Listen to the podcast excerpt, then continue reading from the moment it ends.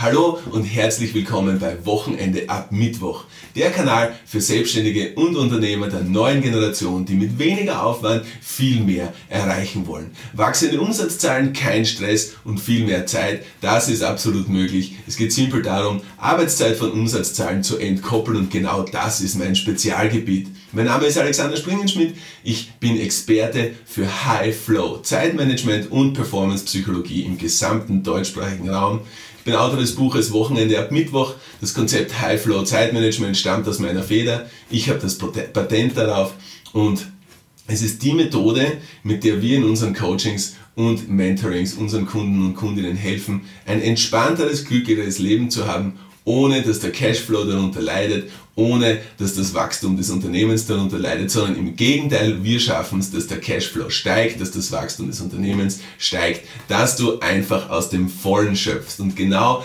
das ist es, was heutzutage so oft den Menschen abgeht, nämlich dieses aus dem Vollen schöpfen. Und Anlass für diese Folge von heute ist ein, ein Vater von einer Schulkollegin von meinen Kindern, der ständig arbeitet. Ja? Der ist, er, er arbeitet ständig. Er ist, er ist immer gut drauf. Ja? Er, hat, er, er hat immer einen Schmäh. Er lacht die ganze Zeit. Ja? Er, ist, er ist einfach locker am Weg. Ist, ist jemand, mit dem ich gerne zusammen bin, mit dem ich mich gerne umgib. Aber er, hat, er sagt immer, boah, ich muss so viel arbeiten. Boah, ich habe so viel zu arbeiten. Und vor kurzem hat er, hat er gesagt, weil er ist, er ist die, die Schulfreundin, er ist, er ist halt bei mir zu Hause abholen kommen und normalerweise bleibt sie immer bis sechs, sieben am Abend, gell, an, dem, an dem einen Tag. Und an dem Tag sagt er aber, du, heute komme ich schon um vier, vielleicht halb fünf und ich bitte dich, seid zu Hause und schau, dass sie wirklich pünktlich fertig ist, denn ich habe mir das so eingeteilt, dass ich heute schon um vier, halb fünf fertig machen kann, weil heute habe ich Hochzeitstag mit meiner Frau und heute möchte ich wirklich einmal früh zu Hause sein, damit ich mit ihr schön essen gehen kann und damit ich mich ihr wirklich voll widmen kann. Und da habe ich mir gedacht, bitte kann das sein? Gibt's das überhaupt? dass der Hochzeitstag der einzige Anlass ist, dass man sagt, heute möchte ich es früher aus dem Büro schaffen. Heute möchte ich schauen, dass ich mit ihr schön essen gehen kann. Heute möchte ich mit ihr in einer entspannten, gelassenen Atmosphäre mich unterhalten. Ein Tag im Jahr? Hallo? Geht's noch? Vielleicht kommt der Geburtstag dazu und dann der eigene Geburtstag vielleicht auch noch nehm, machen wir das, machen wir, machen wir zehn Tage im Jahr draus. Ich frage mich, warum kann das nicht jeden Tag so sein? Und dann, und dann ist es für mich so, wenn ich dann mein Leben vergleiche und ich will jetzt nicht darstellen, als ob ich jetzt die Weisheit mit dem Löffel gegessen hätte oder dass ich jetzt da der Superchecker bin oder irgendwas, sondern ich kann es einfach nicht verstehen, weil bei mir ist fast jeder Tag so. Sicher gibt es bei mir auch Tage, wo ich wirklich lang arbeite, wo ich wirklich hart arbeite. Hart im Sinne von noch mehr bringen, noch mehr bringen, noch mehr bringen. Gell? Aber das hat alles einen, einen überschaubaren Rahmen. Verstehst, du, wenn ich jetzt kurz vor, wenn ich jetzt in der Phase bin, dass ich jetzt mein neues Buch rausgebracht habe, ja natürlich waren da lange Tage dabei, natürlich ist ja ganz klar, ja. Aber das kann doch nicht die Regel werden, das muss doch die Ausnahme der Regel sein. Lang im Büro zu bleiben muss doch die Ausnahme der Regel sein, das kann doch nicht das Normale sein. Ausgebrannt sein am Ende des Tages, das muss doch die Ausnahme sein, das kann doch nicht normal sein.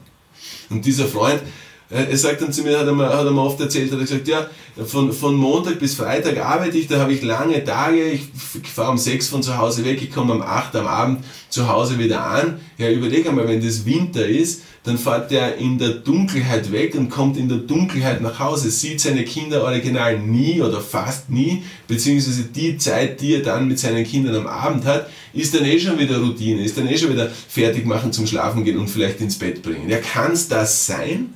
Also ich für mich persönlich, ich kann mir so ein Leben nicht vorstellen und ich merke es an allen Ecken und Enden, wie Menschen genau mit dieser Routine strugglen. Und ich finde es ja ganz normal, dass sie mit dieser Routine strugglen, denn es liegt ja nicht in unserer Natur, unsere Kinder selten zu sehen. Es liegt ja nicht in unserer Natur, die Frau oder den Mann selten zu sehen. Es ist doch nicht normal, dass man qualitativ hochwertige Zeit so selten mit dem liebsten Menschen auf der Welt verbringen kann. Das geht doch nicht. Das war ja nicht der Plan.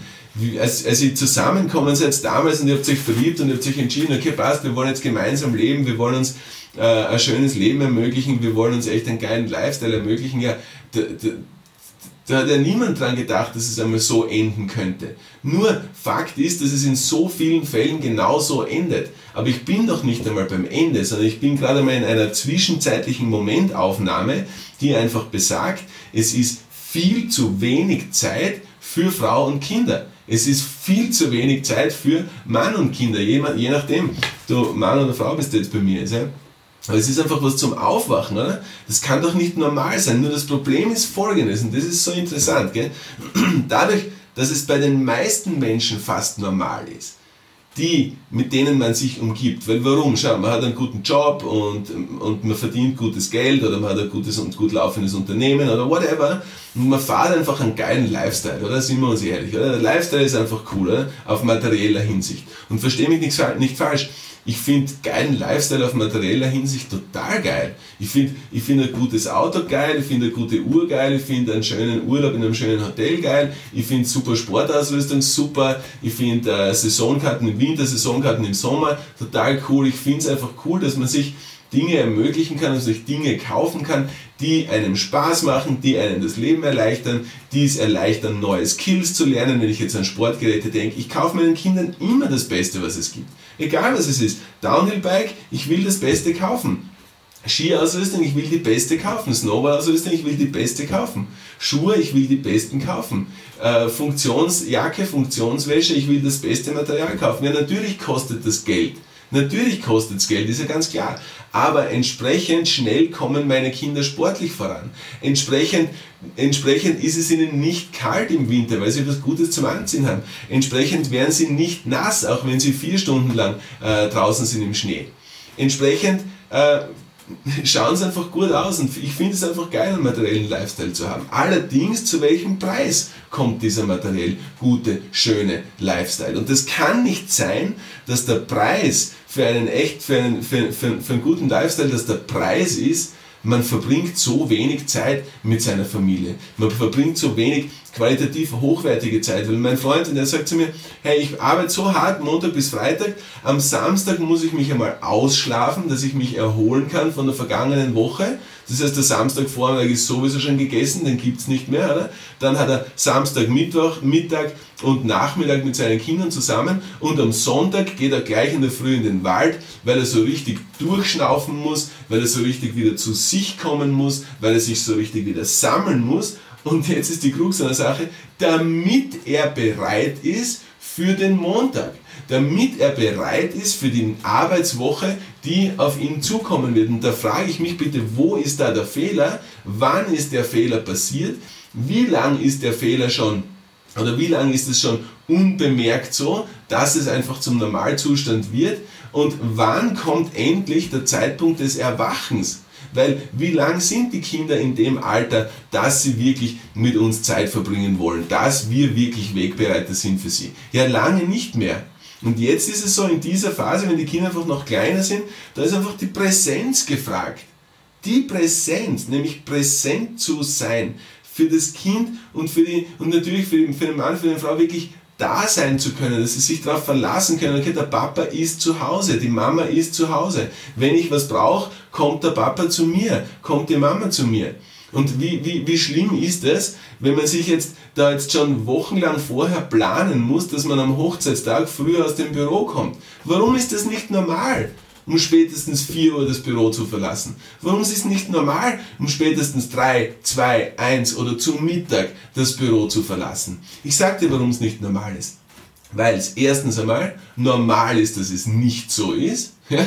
Und zweitens, weil die Skills dazu fehlen. Schau, es ist ja ganz klar, wenn du jetzt so lang brauchst, um mit deiner Workload fertig zu werden, dann kannst du das Büro erst dann verlassen, wenn du mit deiner Workload fertig bist, de facto. Ja, ist ja klar, du kannst ja nicht eine unverrichtete Arbeit liegen lassen, gehen, am nächsten Tag wieder kommen und erwarten, dass nichts Neues dazugekommen ist. So ist es ja nicht. Es wird ja immer mehr. Das, was du an einem Tag nicht schaffst und auf den nächsten Tag schieben musst, das holt dich ja ein. Das kommt ja dazu zu der Workload des nächsten Tages. Anders gesagt, alles, was du in einer Woche nicht schaffst, musst du in der nächsten Woche erledigen, plus das alles, was neu dazugekommen ist oder was neu dazukommen wird in der nächsten Woche. Die Katze beißt sich in den Schwanz, das geht ja nicht. Ne? So, wenn du jetzt die Skills entwickelt hast, so wie ich es in der letzten und vorletzten Folge gesagt habe, dass du planmäßig in den Flow kommen kannst, dass du die Rahmenbedingungen so herstellen kannst, dass du in deinem Flow-Zustand bist und möglichst lange in deinem Flow-Zustand bleibst. Okay? Wenn du das schaffst, dann verstehst du, wovon ich spreche. Dann verstehst du, warum es dann so ausschaut als Momentaufnahme, als Zeitrafferaufnahme, dass sich deine To-Do-Liste von alleine leert weil du die Punkte so schnell abarbeitest. Und es ist noch cooler, weil du kommst drauf, von den 30 Punkten, die auf deiner To-Do-Liste stehen, sind eigentlich nur äh, 15 wirklich wichtige Punkte, die du wirklich abarbeiten willst. Den Rest davon kannst du delegieren, kannst du reduzieren, kannst du eliminieren, kannst du aufschieben, ja?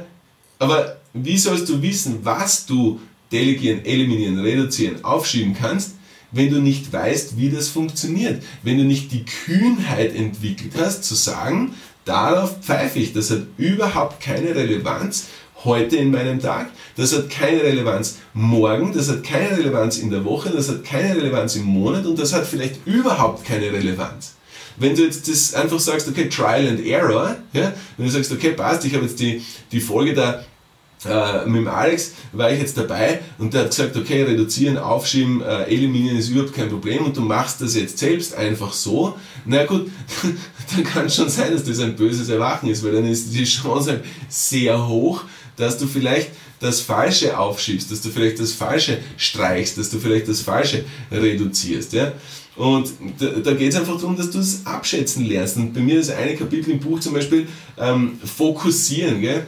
Dieses Fokussieren-Kapitel ist so geil, weil damit du, weil du musst ja verstehen, damit du erst einmal ins Fokussieren kommst, ja, brauchst du ja schon die Rahmenbedingungen so, nämlich erstens, dass du im Flow bist, ja, du, du willst dich ja planmäßig in den Flow setzen, so wie ich es in der vorigen Folge erklärt habe. Zweitens, dass du fokussieren kannst. Wie willst du fokussieren, wenn deine To-Do-Liste 30 Punkte hat? Es ist ja nicht möglich. Auf welchen Punkt willst du als erstes schauen? Das heißt, du musst zuerst reduzieren und eliminieren, beziehungsweise zumindest einmal reduzieren. Oder? So, und wenn du das jetzt auf Trial and Error machst und es aufs Falsche runter reduzierst, wenn du nicht weißt, was sind die Dinge, die du wirklich reduzieren kannst und was sind die Dinge, die du absolut nicht reduzieren darfst, dann wird es ein Problem.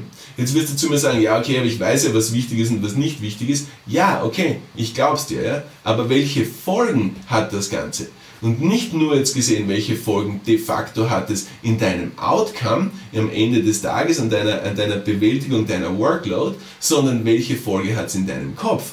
Weil es kann ja sein, dass du was reduzierst und dass das aber dann trotzdem noch in deinem Kopf drinnen bleibt und dass es an dir nagt und dass genau das die Dinge sind, die dir dann wieder in weiterer Folge deine qualitativ hochwertige Zeit mit deiner Frau, mit deinem Mann, mit deinen Kindern wieder raubt.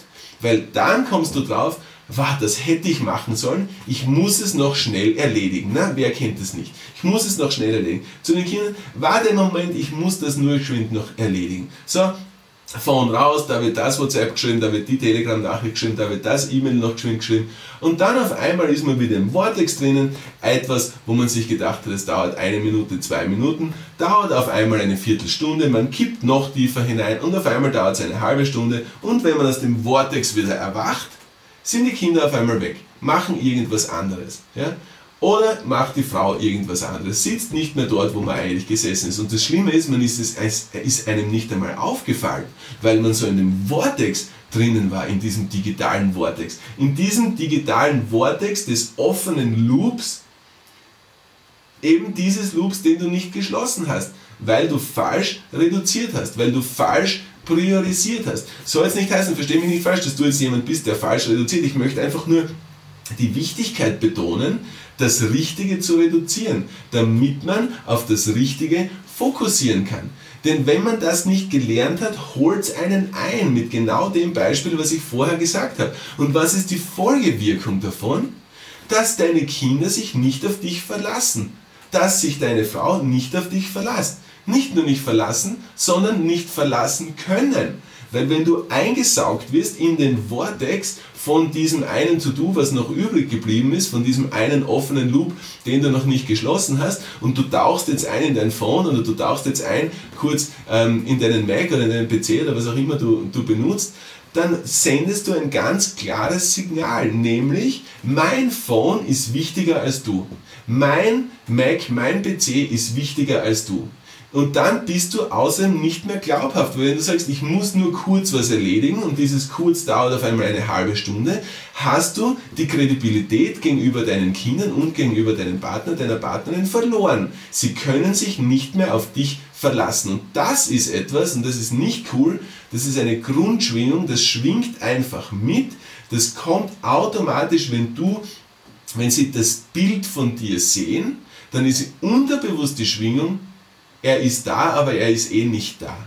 Er ist da, aber ich kann mich nicht darauf verlassen. Er hat mir was versprochen, aber er wird es nicht halten, weil es eben schon so oft passiert ist. Und jetzt frag dich, willst du ein so ein Vater sein? Willst du eine so eine Mutter sein? Willst du ein so ein Ehemann sein? Willst du eine so eine Ehefrau sein oder nicht? Ganz einfach.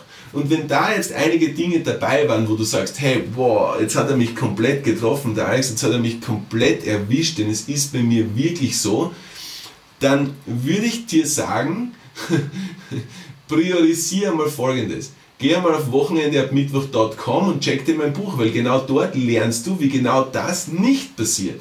Und sag mir einen Grund, warum zweieinhalb Stunden Lesezeit es nicht wert wären, einen permanenten, lang anhaltenden, vor allem nachhaltigen Unterschied zu machen in deiner Ehe und in deiner Rolle als Vater oder als Mutter. Sag mir einen Grund, warum sich das nicht auszahlt. Solltest du dich wiedergefunden haben in dem Beispiel, was ich vorher gebracht habe. Und denk dran, eingangs das Beispiel war, der Freund von mir, der Vater der Schulkollegin von meinen Kindern, der sagt, ich habe es heute geschafft, früher aus dem Büro zu kommen, weil heute habe ich Hochzeitstag.